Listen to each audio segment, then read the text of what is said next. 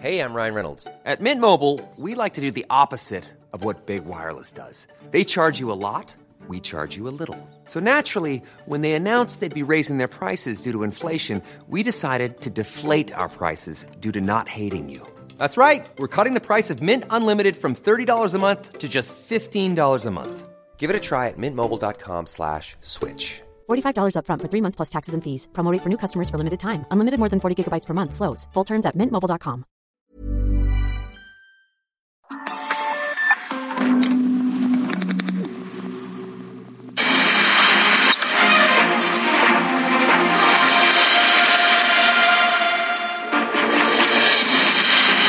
tal? Muy buenas noches. Bienvenidos al programa número 17 de Ruta 2022.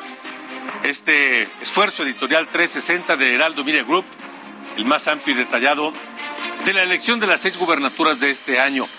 Yo soy Alejandro Cacho y le agradezco que nos permita acompañarle esta noche. Sofía García, ¿cómo estás? Muy bien, ¿y tú en Bien, este gracias. inicio de semana ya?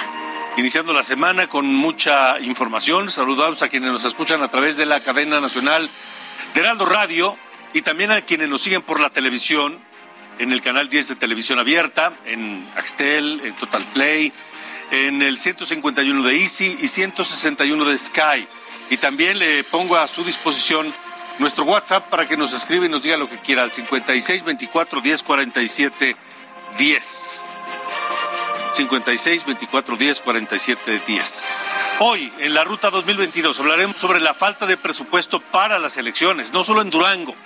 Hay dos estados más que tienen problemas de presupuesto y que elegirán gobernador en este 2022 y no hay dinero para llevar a cabo cabalmente esa elección. También, esta noche aquí en Ruta 2022 hablaremos de lo que ocurre en eh, Quintana Roo particularmente eh, y de lo que ocurre en Durango, dos estados que son los que más o menos tienen actividad electoral en los últimos días. Así que esta noche platicaremos también con Adrián Sauri Manzanilla, el presidente de la Comisión de Partidos Políticos del Instituto Electoral de Quintana Roo, sobre el tema que le mencionaba. Comenzamos.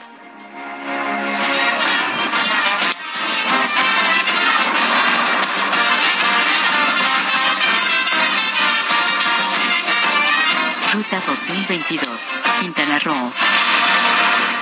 Vamos precisamente a Quintana Roo, donde la precandidata de la coalición PAN-PRD a la gubernatura, Laura Fernández, sostuvo un encuentro privado con algunos eh, gobernadores del PAN, quienes le manifestaron su respaldo y trascendió que en ese encuentro participaron la gobernadora de Chihuahua, Maru Campos, así como el gobernador de Yucatán, Vila, el de Quintana Roo, que es el anfitrión eh, Carlos Joaquín, el de Durango, Rosa Saispuro, eh, Diego Sinué, el de Guanajuato y Cabeza de Vaca, el de Tamaulipas. Por otra parte, Mara Lezama, la precandidata de Morena a gobernadora de Quintana Roo, no registró actividades públicas en estos días, como ha venido ocurriendo con ella y con otros aspirantes. Así fue el caso de Leslie Hendricks, la precandidata del PRI, y de José Luis Pech, de Movimiento Ciudadano. Sin embargo, trascendió que Mara Lezama pedirá licencia de 90 días como presidenta municipal de Benito Juárez pasado mañana, el 3 de marzo. De esta forma, podrá enfocarse en la candidatura por la gubernatura. Su lugar lo tomará Lourdes Cardona, quien es la primera regidora del Cabildo de Benito Juárez. Por su parte, el Tribunal Electoral de Quintana Roo envió por segunda vez una queja contra Mara Lezama, la regresó al Instituto Estatal Electoral. Ahí acusan a Mara Lezama de sobreexponer su imagen en medios para pro- promocionarse con fines electorales, por lo que el Instituto Electoral de Quintana Roo tendrá que estudiar nuevamente ese caso. Y el Instituto Electoral de Quintana Roo amonestó públicamente ya también al precandidato de Movimiento Ciudadano, José Luis Pech. Apenas lleva unos días y ya lo amonestaron. ¿Por qué? Pues por promover su imagen al difundir su tercer informe de actividades como senador fuera de los tiempos establecidos por la ley. Y en Quintana Roo, bueno, pues la boleta está ya completa con el registro de José Luis Pech. Los aspirantes a gobernar el estado son Mara Lezama, que ya lo mencionabas, por Morena, Laura Fernández por el PAN y PRD, Leslie Hendricks por el PRI, José Luis Pech por Movimiento Ciudadano y Nibardo Mena por Movimiento Ciudadano. Así que bueno, pues ahí hasta ahorita así la boleta. Y en el estado, bueno, pues el registro de candidatos se llevó a cabo el, del próximo, del 18 al 22 de febrero. Esto de acuerdo a la resolución de registros de candidaturas, que será del 23 de febrero al 28 de marzo.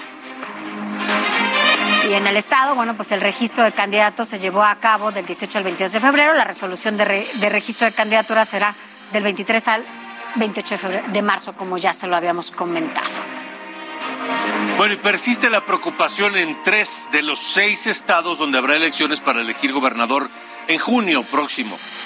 El problema es que no tienen dinero suficiente para la elección. La semana pasada platicamos con el presidente del Instituto Electoral de Durango, Roberto Herrera, quien describió el nivel del recorte que sufrieron y lo que podría ocurrir. ¿Cuál es ese riesgo muy alto del que hablaba el consejero Lorenzo Córdoba? Bueno, sí, efectivamente, este, cuando el doctor Lorenzo Córdoba habla que el riesgo es muy alto, es porque nosotros solicitamos 422 millones de pesos, de los cuales única y exclusivamente nos autorizaron 282, de los cuales, de esos 282, 125 millones de pesos son de prerrogativas por, de partidos políticos, esto es casi el 45%, nos dejan única y exclusivamente el 55% de... Pero Durango no es el único. En Aguascalientes y Quintana Roo también viven una situación complicada. Esta noche saluda al consejero electoral Adrián Sauri Manzanilla, quien es el presidente de la Comisión de Partidos Políticos del Instituto Electoral de Quintana Roo. Consejero, gracias, buenas noches. Hola, muy buenas noches. Muchas gracias. ¿Qué podría pasar allá en Quintana Roo si no tienen el presupuesto suficiente para elegir para la elección? Bueno, eh, quisiera comentarte, bueno, en relación al estado de Quintana Roo, cómo ha sido la vía o cuál ha sido todo el tránsito relacionado con el presupuesto. Bueno, nosotros, el Consejo General, el 27 de octubre, determinó el presupuesto ideal para este proceso electoral de 470 millones de pesos con 77.441 pesos. E ese era el presupuesto que nosotros habíamos aprobado sin embargo, el 15 de diciembre, mediante el decreto 190, la decimosexta legislatura nos aprobó 408 millones 522 mil 319 pesos. Esto es una reducción de más de 62 millones de pesos, por lo cual el Instituto Electoral, bueno, a través de un juicio electoral, bueno, eh, controvertimos lo que fue este decreto 190 el tribunal local nos desechó este juicio electoral. Sin embargo, después eh, de volver a, hacer eh, la petición, en este caso la sala regional lo remitió a la sala superior, el cual ha revocado esta sentencia y bueno, ahorita lo ha regresado al tribunal electoral para que nuevamente emite una nueva resolución en la que funde motive la determinación con respecto a la controversia en relación a este presupuesto. Bueno, comentarte que de estos eh, recursos que nos, que nos han dejado, más de 85 millones, cerca de 86 millones, se van a prerrogativas de los partidos políticos. Es decir, que nos quedamos con una cantidad muy cercana a lo que fue el proceso pasado. Comentarte que el proceso pasado nosotros presupuestamos 360 millones de pesos y solamente fue para una elección de ayuntamientos.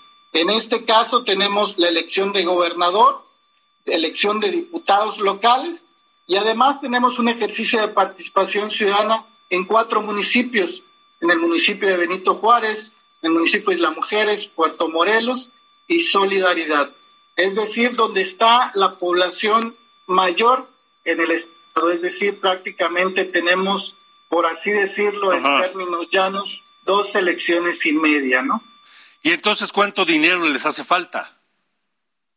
Bueno, nosotros lo que, lo que hemos estado haciendo durante el transcurso de este inicio del año, bueno, es hacer eh, los ejercicios para, obviamente, economizar recursos en aquellas actividades que así se pueden. Obviamente hay actividades que son irreductibles, como es la parte de la documentación electoral, como es el programa de resultados electorales preliminares, por citar alguno de ellos, ¿no? Pero sí hemos hecho esfuerzos de ahorro económico durante estos tiempos, bueno, y lo vamos a seguir haciendo porque como ya te comentaba, bueno, también tenemos un ejercicio de participación ciudadana, que bueno, es que es el que actualmente estamos haciendo los esfuerzos para ver la manera de cómo realizarlo, obviamente sin ir en contra de todas las determinaciones que establece la norma electoral. bien. Consejero Sauri, gracias. Muchas gracias. 8 con 9.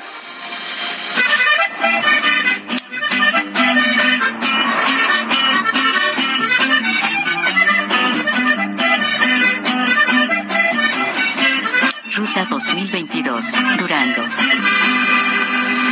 Vámonos hasta Durango porque además aprovechamos para saludar a quienes nos siguen por el Heraldo Radio eh, La Laguna a través del 104.3 de FM.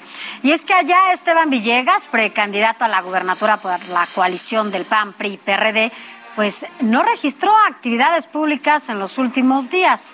Caso similar es el de la precandidata de Morena, Marina Vitela, quien tampoco registró actividades recientes en estos días. Y bueno, por su parte, Patricia Flores Elizondo, pues ya se registró el martes 22 como eh, ya precandidata a la gubernatura del Estado por Movimiento Ciudadano. El secretario general de ese partido, Juan Zavala, consideró que los duranguenses tienen una gran oportunidad de tener una opción diferente en las próximas elecciones. Y también aseguró al ir sin coalición que pues no obedecen a intereses de las cúpulas. Son los ciudadanos los que deciden una elección, no el movimiento de estructuras y creería yo ni siquiera el dinero que le meten a esas estructuras, ¿no? Y, y- si tenemos esa conciencia de que todos queremos lo mejor para el Estado, porque eso nos va a dar pues, una mejor forma de vivir a, a todos nosotros, incluyéndolos a ustedes, entonces creo que esa parte de concientizar ya es diferente, ya no es como el pasado.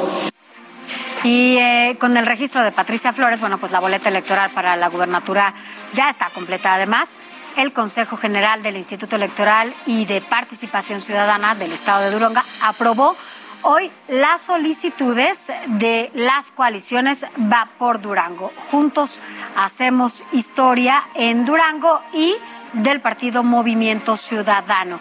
La boleta quedaría conformada por Marina Vitela, de Morena PT y Partido Verde, Esteban Villegas por PAN, PRI y PRD y Patricia Flores Elizondo por Movimiento Ciudadano.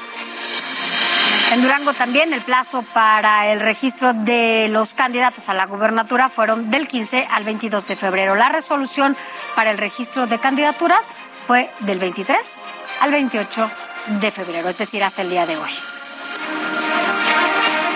Bueno, y como lo decíamos al principio del programa, Durango es uno de los tres estados donde existe riesgo de no llevarse a cabo la elección, o por lo menos no de manera completa, porque no tienen dinero, porque les recortaron el presupuesto.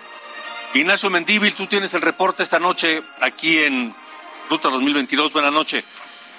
¿Qué tal? Muy buenas noches, te saludo desde Durango Capital. Y bueno, estuvimos platicando con el consejero David Arambla en esta entrevista y bueno, nos explicaba que ellos necesitaban 422 millones de pesos para realizar este proceso electoral.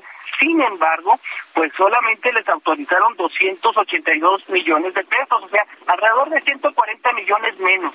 De este dinero, 125 millones de pesos son para los partidos políticos, así es que pues no completan para llevarlo a cabo como se ha hecho en otras ocasiones. Por lo cual, pues eh, le solicitaron al gobierno del estado 93 millones de pesos para poder ajustarse y lograr eh, colocar todas las casillas, todo el papel, el, todas las papeletas y todo el, el material este, electoral. Y bueno, pues hubo un jaloneo durante toda la semana al grado que, bueno, pues hasta el mismo gobernador decía que no había dinero suficiente para eh, facilitar este recurso. Hoy y mañana están en negociaciones con el gobierno del Estado y hasta el momento se habla de que podrá aportar el gobierno del Estado de manera extraordinaria 57 millones de pesos. Esto, bueno, pues eh, facilita la operación de la, del proceso electoral. Sin embargo, bueno, pues no se va a poder renovar todo lo que son las eh, el material que se requiere para la, la, instalación de las casillas. Estas eh, mamparas y estos materiales pues ya llevan cuatro elecciones que son reutilizables y ahora pues se requerían renovarlo. No se va a hacer, se dejó de contratar a personal jurídico, a los almacenistas y algunos otros personales que era indispensable. Sin embargo, bueno, pues se va a prescindir de él poder llevar a cabo este proceso electoral. Te digo, bueno, pues eh, que se están eligiendo 406 eh, posiciones electivas y bueno, 811 cargos prácticamente ya con los suplentes. Así es que bueno, se espera que en los próximos días se pueda conocer cuánto va a ser el monto que se va a requerir, que se va a utilizar para poder ya llevar a cabo este proceso en Durango. Hasta estos momentos se lleva ya la licitación para el famoso PREP y poderlo tener a disposición. Es la primera vez también que se eh, va a poder votar en la Unión Americana en Durango. Es histórico esto, la participación de los connacionales en otras partes del mundo para elegir a gobernador nada más. Así las cosas. Ignacio, gracias. Son las ocho con quince.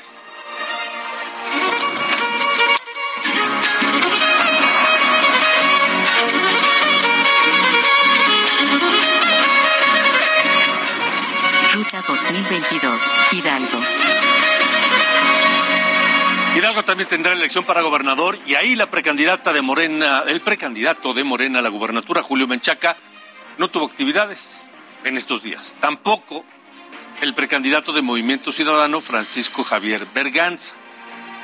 Mientras el Tribunal Electoral de Hidalgo desechó diferentes quejas contra los precandidatos de Morena, Julio Menchaca, y de la coalición del PAN-PRI-PRD, Carolina Villano.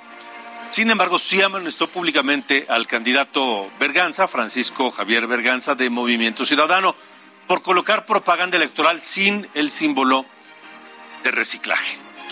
Y allá, en Hidalgo, en sesión especial, los priistas avalaron a Carolina Villano como precandidata a la gubernatura.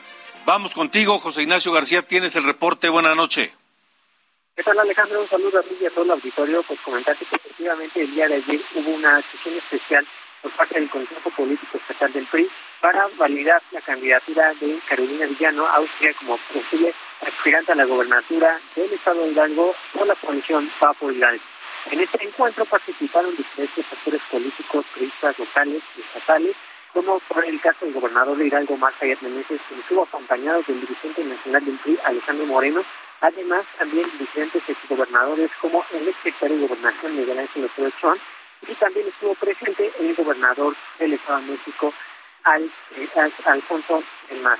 Eh, comentarte que también en este encuentro, pues la misma aspirante a la gobernatura de Hidalgo manifestó que están preparados para poder obtener el triunfo en los comicios del próximo 5 de junio y por ello se dijo preparada para esta contienda electoral. Escuchemos un poco de lo que dijo en este encuentro. Ninguno de nuestros adversarios ha construido más de lo que ha hecho el PRI. Es más, en tres años han destruido mucho. Nos tratan de imitar. Usan el nombre de nuestros héroes. Incluso tratan de renovar nuestras ideas. Pero todas, todas las cosas les salen mal. ¿Saben por qué? Porque ellos luchan por el poder y nosotros por la estabilidad y el bienestar de la gente. Así, avanzando, comentarte también que después de este encuentro, pues también la dirigencia estatal del Partido Acción Nacional también validó la candidatura de Carolina Villano, ahorita fuerza política, y solo falta que el Comité Ejecutivo Estatal del PAN también valide ese, esa posición. Sin embargo, en el caso del Partido de la Revolución Democrática, un grupo de militantes manifestó su rechazo a esta alianza que han conformado con el PRI y el PAN, por lo cual anunciaron su renuncia de esa fuerza política. Y por otro lado, también comentarte que el viernes pasado la coalición eh, que estará conformada por Morena, el Partido Verde Ecologista de México, Partido Nueva Alianza de Hidalgo y el Partido del Trabajo conformaron su registro ante el Instituto Estatal Electoral para conformar la coalición en candidatura común que ellos van a eh, impulsar con el registro de Julio Mechaca Salazar que ellos buscan obtener tiempo en la jornada electoral el próximo mes de junio. Aquí puedes también comentarte que la dirigencia estatal del Partido Acción Nacional interpuso un procedimiento especial sancionador contra el magistrado del Tribunal Estatal Electoral, constantemente a apoyar de manera pública al senador de la República y aspirante de Morena, Julio Menchaca, en diferentes actos políticos. Es un poco la información que tenemos hasta el momento desde el Estado de Hidalgo, Alejandro. Gracias, José. Buenas noches. Muy buenas noches. Bueno, y a propósito de Hidalgo, bueno, el registro de los candidatos que aspiran a gobernar el Estado será del 19 al 23 de marzo, mientras que la resolución del registro de candidatura será del 31, eh, será el 31, perdón, del mismo mes.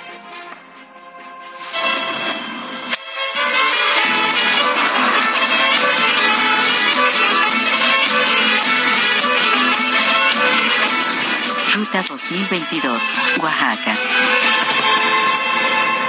Vamos a Oaxaca. Saludos a la Verde Antequera, la capital oaxaqueña, que nos escuchan a través del 97.7 de FM. Un abrazo grande y también en Tehuantepec por el 98.1 de FM. Allá, en Oaxaca, Salomón Jara, el precandidato de Morena a gobernador, no tuvo actividades públicas en días recientes. Tampoco lo tuvo el periodista Alejandro Avilés y tampoco hizo apariciones públicas la candidata de Movimiento Ciudadano, Dulce Alejandra García Morlán. ¿Y qué cree? Natividad Díaz del PAN PRD tampoco tuvo actividades públicas. Y es que este periodo de intercampañas es verdaderamente horrible. Porque estamos en un proceso electoral, pero no pasa absolutamente nada. Porque como los partidos políticos se han encargado de hacer una ley electoral basada en la desconfianza de unos contra otros, pues todo lo que digan podrá ser usado en su contra. Mientras todo esto está en una calma chicha, en la capital oaxaqueña ocurrió algo extraño. Un segundo incendio, un segundo atentado en las instalaciones del Instituto Electoral de Oaxaca. Karina García, tú tienes la información, adelante. Gracias, Alejandro Sofía Auditorio. Muy buenas noches. Pues efectivamente, un conato de incendio se registró la madrugada de este lunes en las oficinas alternas del Instituto Estatal Electoral y de Participación Ciudadana de Oaxaca, que se ubica al norte de la capital del estado. Personas desconocidas rociaron de gasolina en el exterior de las instalaciones, en donde solo se reportó daños a las cortinas metálicas. Fue el propio personal de seguridad que resguarda la sede del órgano electoral, ubicado en la heroica Escuela Naval Militar 1212 en la colonia Reforma de la ciudad de quien reportó el hecho. hasta este lugar pues acudieron personal del heroico cuerpo de bomberos, quien atendió al llamado. comentarles también que al exterior de estas oficinas se localizaron galones con gasolina con lo que con los que presuntamente prendía, prendieron fuego al edificio. Eh, las cámaras de seguridad del instituto lograron eh, pues filmar cinco sujetos, a cinco sujetos los que realizaron estos actos de eh, violencia que fueron condenados tanto por el Instituto Estatal Electoral y de Participación Ciudadana de Oaxaca así como los representantes de diversos partidos y, por supuesto, el Congreso del Estado. Alejandro Sofía es el reporte. Gracias, Karina. Buenas noches. Buenas noches. Y bueno, pues en tanto, el Instituto Nacional de Acceso a la Información Pública aceptó un recurso de revisión para que Morena entregue las encuestas que realizó para designar al candidato a la gubernatura de Oaxaca. Esto fue promovido por Alberto Esteba Salinas, precandidato de Morena al gobierno de Oaxaca. Con la entrada de este recurso, Morena tendrá hasta pasado mañana, es decir, el 2 de marzo, para dar respuesta a esta solicitud de información. Y también allá en Oaxaca, bueno, pues la senadora de Morena, Susana Harp, acusó a magistrados del Tribunal Electoral oaxaqueño de hacer un proyecto a modo en el que desecharon la impugnación presentada contra la designación del candidato único a la gobernatura al no cumplir con la perspectiva de género. Así las cosas allá en Oaxaca, Alejandro. Pues eh, vamos a esperar a ver cuándo ya, de acuerdo al calendario electoral de cada estado, será en algunos días más cuando se logre el registro de los precandidatos y entonces ya se conviertan en candidatos y entonces ya puedan empezar a promover el voto y a, decir qué es lo que pretenden hacer en caso de ganar, etcétera, etcétera, Los proyectos. es, es un lío. En Aguascalientes, le debo decir, no hubo actividad. Absolutamente de ninguno de los aspirantes, ni de, bueno, son puras mujeres. Son puras mujeres allá en Y ninguna hizo nada. Están en pausa, ¿no? Nada. Y en Tamaulipas, que son tres hombres que van a buscar la gubernatura, tampoco hicieron nada. Ni Américo Villarreal, ni César Verástegui, ni Arturo Díaz Gutiérrez. Ninguno. Tuvieron actividades allá en Tamaulipas. Así que ¿Qué le pues, ¿qué le vamos a hacer? ¿Qué le vamos a decir? Vamos a una pausa. Le recuerdo nuestro número de WhatsApp, 56 24 10 47 10, para que nos escriba y nos diga lo que quiera. Después de la pausa vamos a platicar con el presidente municipal de Marcos Castellano, allá en Michoacán, donde ocurrió este fusilamiento del fin de semana del que nadie dice tener evidencia de absolutamente nada. Y por supuesto tendremos también lo último, lo más reciente y los testimonios dramáticos que están. Ever catch yourself eating the same flavorless dinner three days in a row? Dreaming of something better? Well, HelloFresh is your guilt-free dream come true, baby. It's me, Kiki Palmer. Let's wake up those taste buds with hot, juicy pecan-crusted chicken or garlic butter shrimp scampi. Mm. Hello Fresh. Stop dreaming of all the delicious possibilities and dig in at HelloFresh.com. Let's get this dinner party started.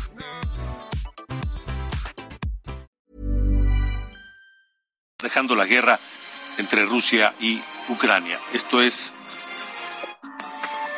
Continuamos. República H. Con Alejandro Cacho.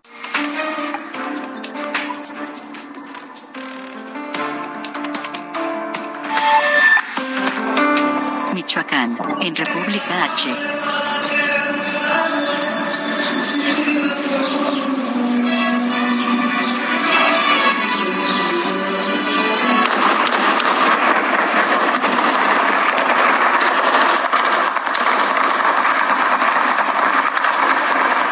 Es el testimonio de lo que ocurrió el fin de semana en eh, Michoacán, en eh, un acto no visto fácilmente, un fusilamiento de una decena o docena o veintena de personas. ¿Y por qué le digo esto? Esto ocurrió en el municipio de Marcos Castellano, porque nadie tiene certeza absolutamente de nada. Solo existe una grabación del momento en que hombres armados llegan a un funeral, a un funeral sacan a varias personas, varios hombres, los forman frente a la barda de una casa y de pronto les disparan. Pero hay muchas dudas todavía al respecto. Charbel Luso, tú tienes la información allá en Michoacán. Buenas noches. Buenas noches, un saludo al auditorio. Esta tarde la Fiscalía General del Estado eh, en Michoacán informó que eh, pues un ajuste de cuentas entre dos grupos delincuenciales fue lo que derivó en esta masacre que se perpetró el pasado domingo en San José de Gracia, en el municipio de Marcos Castellanos, un hecho que ha dejado un presunto saldo de 17 personas fallecidas. El fiscal de Michoacán, Adrián López Solís, informó que las investigaciones que realiza la institución apuntan que esta matanza ocurrió durante el funeral de una mujer que se identificó como Elisa B., eh, quien era madre de, de otro hombre llamado Alejandro G., conocido como el Pelón, un delincuente que colaboraba con un grupo delincuencial de Jalisco, pero que tenía operatividad en el estado de Colima. Alejandro G. y otro hombre del cual no se reveló su identidad ya que se está investigando, eh, mantenían una enemistad debido a que se atribuían mutuamente la desaparición y homicidio de familiares. Y bueno, esta rivalidad escaló el día de ayer cuando este personaje del que se omitió su identidad, arribó junto a un eh, amplio grupo armado al velorio de la madre de su contrincante, eh, asesinó al pelón y a otro número indeterminado de personas. Posteriormente, eh, familiares de Alejandro G., que estaban en este velorio, fueron obligados a introducirse en un domicilio, momento en el que los agresores comenzaron a limpiar la escena del crimen para que, pues, cuando llegaran las autoridades no hubiera eh, cuerpos que pues eh, llevarse al CENEFO. Vamos a escuchar lo que informó el fiscal de Michoacán. Como se informó, al llegar al lugar de los hechos no se localizaron víctimas, sin embargo, se detectó que el piso estaba recién lavado.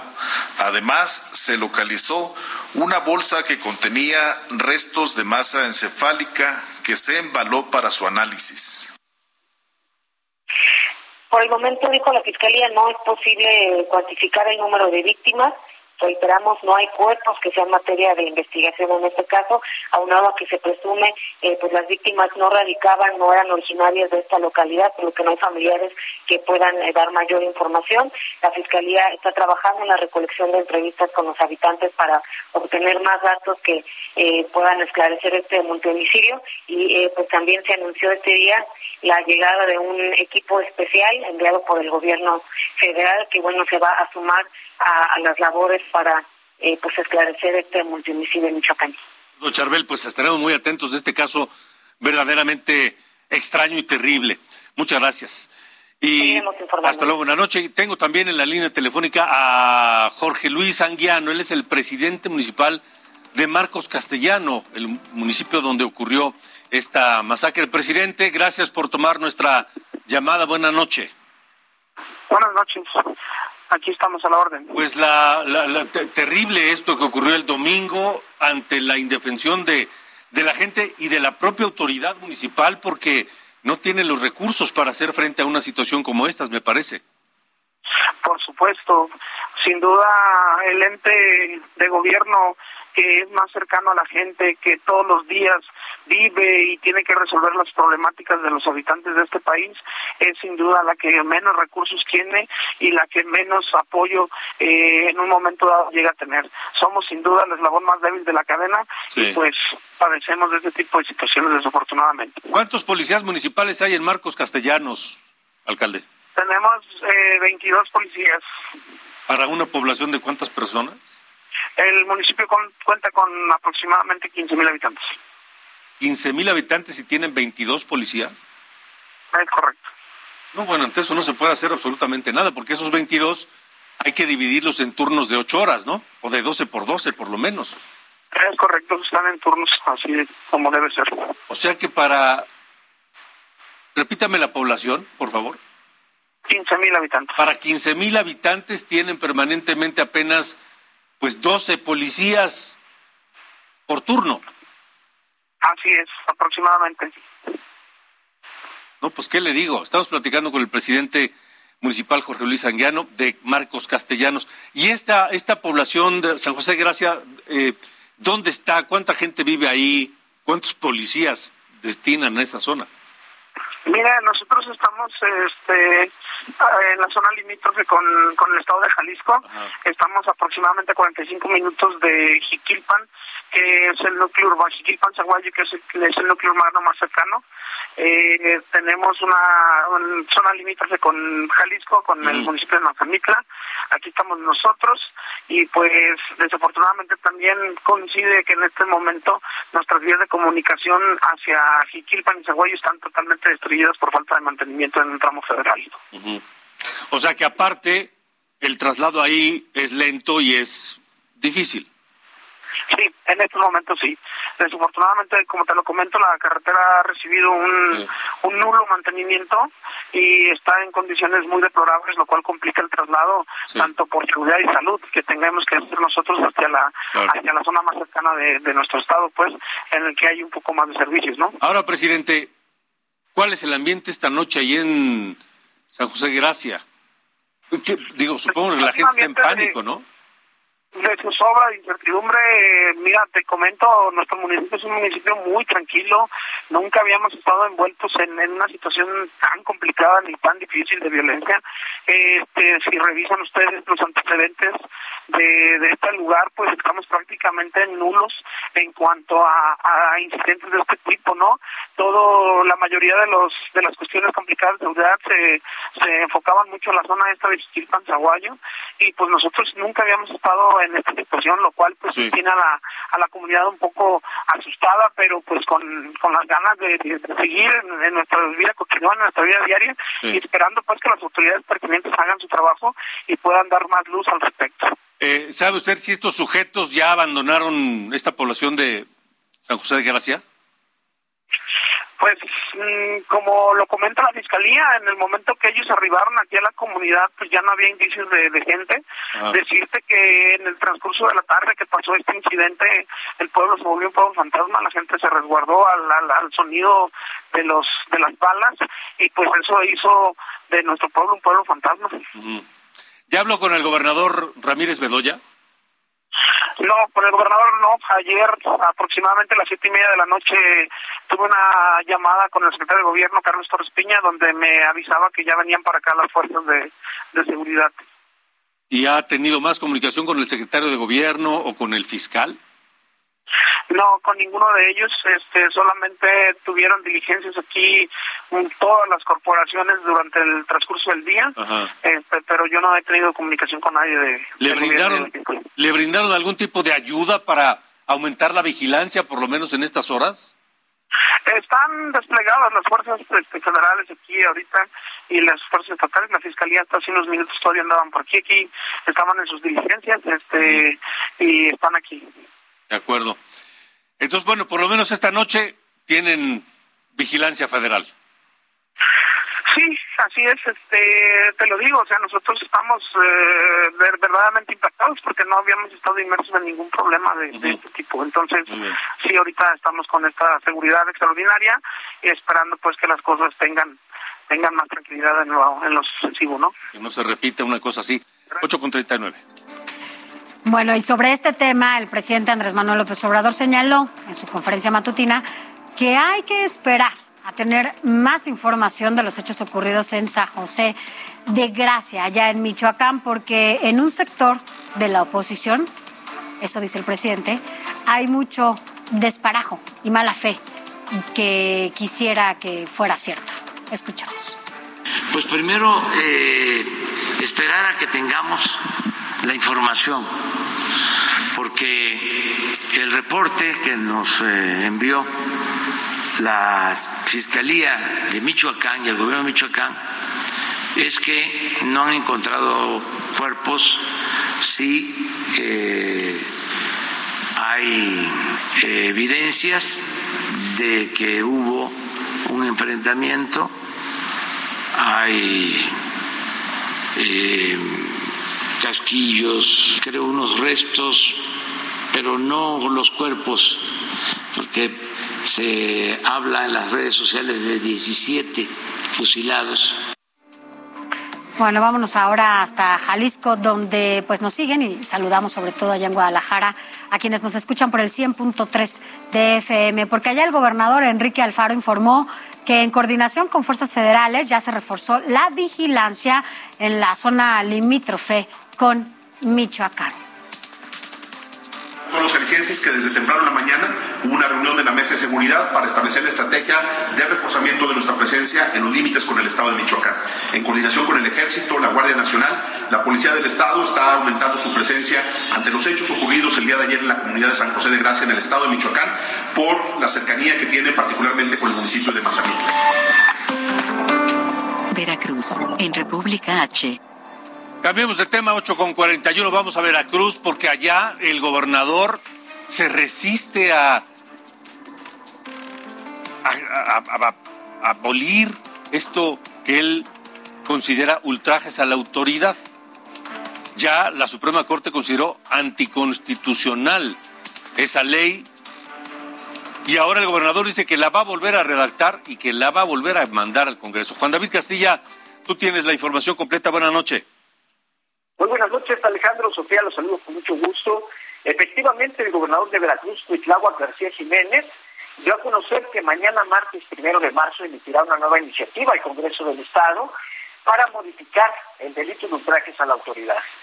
Como bien lo mencionabas, Alejandro, eh, la Suprema Corte de Justicia de la Nación eh, determinó que es inconstitucional el artículo 331 del Código Penal de Veracruz, que establece una pena de prisión de seis meses a dos años a quien amenace o agreda a un policía y cuya sanción aumenta de 5 a 7 años de cárcel si esta conducta se realiza con violencia o por una o más personas armadas.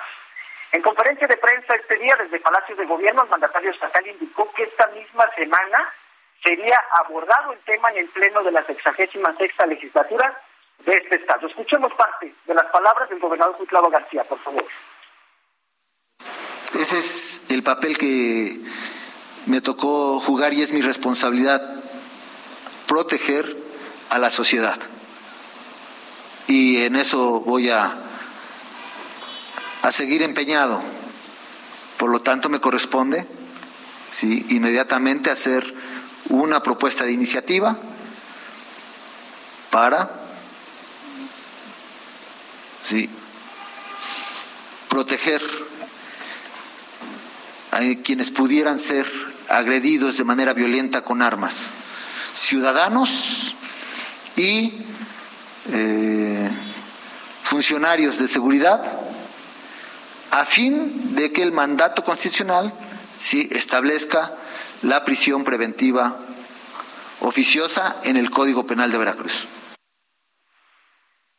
Alejandro, Sofía, comentarles que el Ejecutivo Estatal añadió que tenía conocimiento sobre la posibilidad de que la Suprema Corte determinara inconstitucional este delito que ha sido tan polémico a nivel nacional y por ello su equipo de trabajo se anticipó y trabajó en una nueva reforma que castigue los ataques contra los policías. Es decir, Alejandro, no será derogado el delito de ultrajes a la autoridad, simplemente cambiará de nombre. De acuerdo, Juan David. Pues a ver qué pasa. Gracias. Excelente noche, hasta luego. Hasta luego, 8 con 44.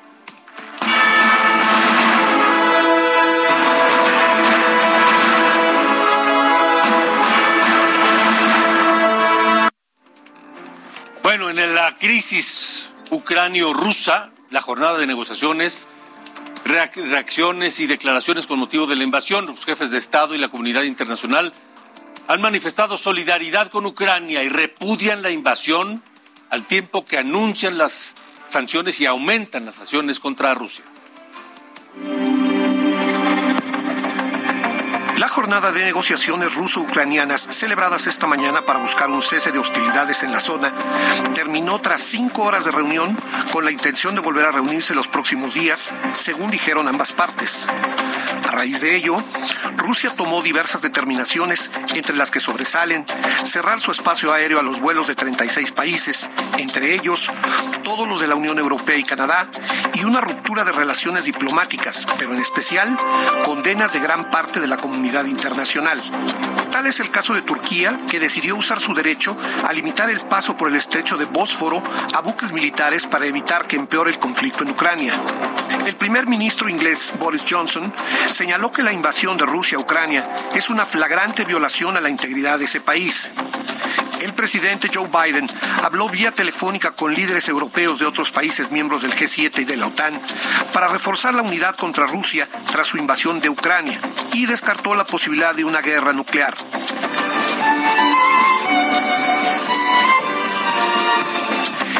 Toque de queda en Kiev ha sido levantado y la gente empezó a salir a la calle en busca de alimentos, medicamentos y artículos de uso personal.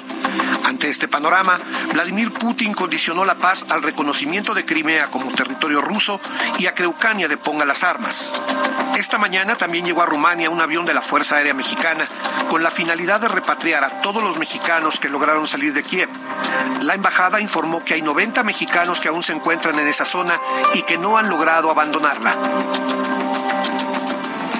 Bueno, y a propósito, hacemos enlace con el subdirector editorial de El Heraldo de México, Raimundo Sánchez Patlán, quien se encuentra allá en Rumania eh, como enviado especial para que nos cuente cuál es el panorama en ese lugar. Raimundo, ¿cómo estás? Muy buenas noches. ¿Qué tal Alex? ¿Qué tal Sofi? Los saludo con gusto desde Bucarest, aquí en Rumania, eh, país al que arribamos este lunes aproximadamente a las 3 de la tarde hora local, después de 21 horas, largas horas de vuelo eh, desde la Ciudad de México en este avión que dispuso el gobierno mexicano eh, para venir a este país y servir como pues rescate prácticamente de los conacionales que han salido de Ucrania a raíz del conflicto por la invasión rusa y se han refugiado temporalmente en este país. Eh, estamos en esta ciudad con un frío terrible de dos grados en donde pues está cayendo un poco de nieve y en espera de que haya una confirmación de cuántos son esos mexicanos que van a abordar el vuelo y de cuándo van a llegar, porque eh, se menciona que en esta, en esta ciudad, en Bucarest, en la capital rumana, no hay un solo mexicano de esos que salieron de Ucrania para venirse a esta tierra huyendo de las acciones bélicas. Nos comentan que hay algunos en la localidad de Sirat, que está al norte de este país, está pegado a la frontera prácticamente con Ucrania. Nos dicen que por allá hay algunos de nuestros conacionales y ahora pues la gran pregunta es ya si se han confirmado que ellos quieran venir con nosotros abordar este vuelo que los regresa a México o por, su decisión será eh, quedarse en este país o buscar eh, incluso regresar a Ucrania, ahora que ya hay, eh, se está hablando de unas negociaciones de, entre los gobiernos rusos y ucranianos, o buscar un país más seguro para ellos. Vamos a ver al final cuántos mexicanos regresan, ya hay avión, ahora lo que faltan son esos mexicanos que salieron de Ucrania, e incluso se está hablando de que hay negociaciones entre el gobierno de México y países de Latinoamérica para que eventualmente eh, este mismo avión sirva para llevar a esos hermanos latinoamericanos para México y acercarlos a sus países de origen. Alex Sofi, eh, hasta ahorita eh, pues estamos en la incertidumbre, no sabemos si habrá mexicanos, vamos a ver, se está complicando la operación rescate, pero como toda operación internacional, pues se, se empiezan a notar esos problemas y vamos a ver qué curso toma en las siguientes horas. Por lo tanto, pues estaré informándoles de cada detalle de lo que ocurra aquí en Bucarest. De acuerdo, Raimundo Sánchez, gracias. Gracias, Raimundo Sánchez, allá en Rumania. Miguel Hernández es un mexicano que tiene una esposa ucraniana y una hija que es ucraniana y mexicana, una bebita. Está con nosotros esta noche porque vaya horas de angustia, Miguel, de lo vivido por ustedes. Cuéntanos la historia, por favor. Buenas noches, Alejandro, Sofía, muchas gracias por este espacio. Em, pues bueno, les cuento, ¿no? Mm, inicialmente, bueno, me tendría que empezar contando por qué mi esposa viajó, ¿no? A Ucrania eh, en estos momentos. Mi esposa tuvo, pues, podríamos decir, desavenencias familiares, desafortunadamente, pues tuvo, perdió a su padre hace poco y pues decidimos, ¿no? Dejarla pues más bien que ella viajara, ¿no? Con mi nena que en esa época tenía seis meses. Em, después, cuando empezamos a notar que, pues bueno, la situación se estaba poniendo un poco difícil, o más bien muy difícil, intentamos cambiar los boletos, pero ya era demasiado tarde. Y pues bueno, mi esposa quedó pues atrapada en Kiev, ¿no? En, este, en la región nororiental de, pues bueno, de la ciudad. Eh, me comentaba que los primeros días eh, eran relativamente tranquilos, que se escuchaban los bombardeos de lejos, pero después el gobierno ucraniano decidió trasladarlos a todos a refugios, ¿no? A refugios em, bajo tierra. Em, en, el caso de ella había una escuela que se encontraba detrás de su casa y pues bueno, su mamá, mi, mi, hijita y ella pues tuvieron que evacuar, ¿no? Este lugar.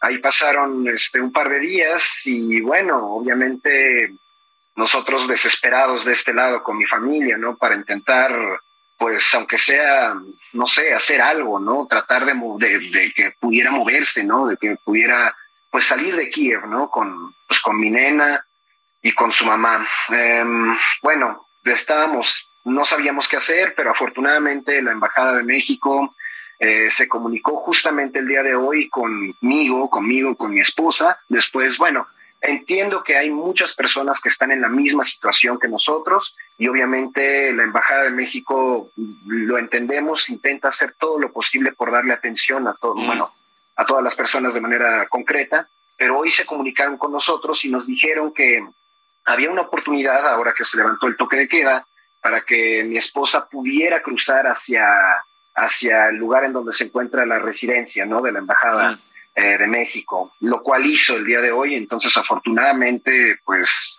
afortunadamente la noche de hoy ya se encuentra resguardada pues dentro de la Embajada de México. Ahora, ¿qué va a pasar? ¿De ahí irá a algún otro país? ¿Vendrá a México? ¿Cuál es, cuál es el plan? Sí, por supuesto, el plan es regresar a México, claro que sí, ya que los boletos eh, inicialmente que bueno, adquirimos, estaban comprados para la semana que viene, es decir, ya estaba por regresar a México, ¿no? Pero debido a todas estas cuestiones no pudo hacerlo. Eh, de hecho, el funcionario, bueno, mi esposa es, bueno, obviamente ucraniana, entonces ella no habla muy bien el español, entonces, por lo general, los funcionarios mantienen contacto conmigo y pues la pregunta era, ¿quiere su esposa regresar en el avión que acaba de enviar el gobierno de México o quiere quedarse en Rumania? ¿Quiere, o sea, ¿qué, cuál, bueno, podremos decir, ¿qué es lo que procede en este sentido? Pues nosotros, obviamente, con mi esposa decidimos que ella regresara, ¿no? En el, avión, de ser posible.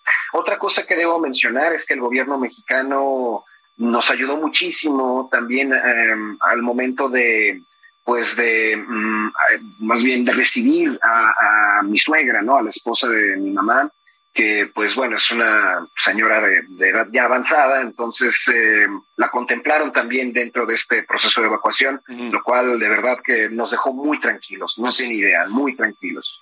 Pues Miguel, vamos a mantenernos eh, en contacto para saber qué es lo que va ocurriendo en el caso de su esposa, de su nena y de su suegra en esta travesía, en esta eh, situación tan complicada. Por lo pronto, muchas gracias por haber estado aquí con nosotros y seguiremos en comunicación.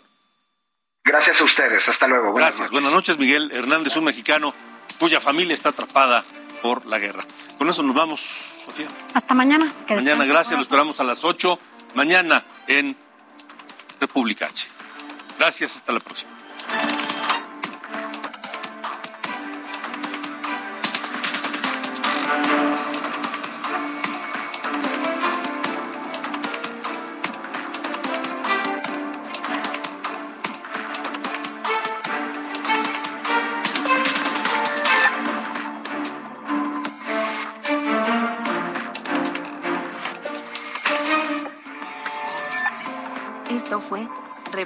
República con Alejandro Cacho. Ever catch yourself eating the same flavorless dinner three days in a row?